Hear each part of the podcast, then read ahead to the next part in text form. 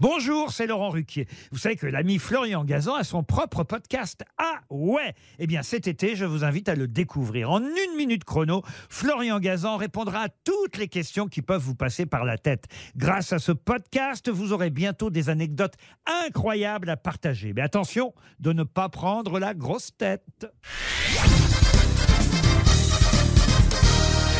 Salut, c'est Florian Gazan. Dans une minute, vous saurez pourquoi désormais vous penserez à Waterloo en achetant du sucre. Ah ouais Ouais, et je ne parle pas de la chanson de Abba, Waterloo. Non, non, non, non, je parle bien de la bataille qui a sonné le glas de Napoléon Ier. Un massacre, puisque les historiens estiment que ce 18 juin 1815, il y a eu au moins 20 000 morts dans la même journée. Un nombre colossal, et pourtant, il est très rare de retrouver des ossements aujourd'hui. Ah ouais? Ouais, une absence surprenante qui vient de trouver son explication grâce à deux chercheurs belges et un archéologue britannique. Ils ont découvert que dès la fin de la bataille de Waterloo et pendant plusieurs années, les paysans belges qui vivaient dans le coin ont déterré les cadavres des soldats tués. Pourquoi donc?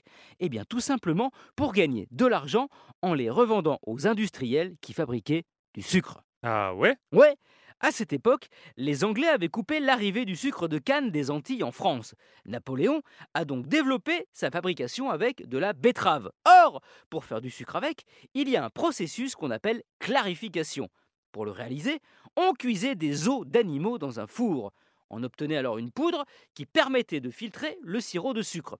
Autant dire que ces ossements s'achetaient à bon prix par les fabricants.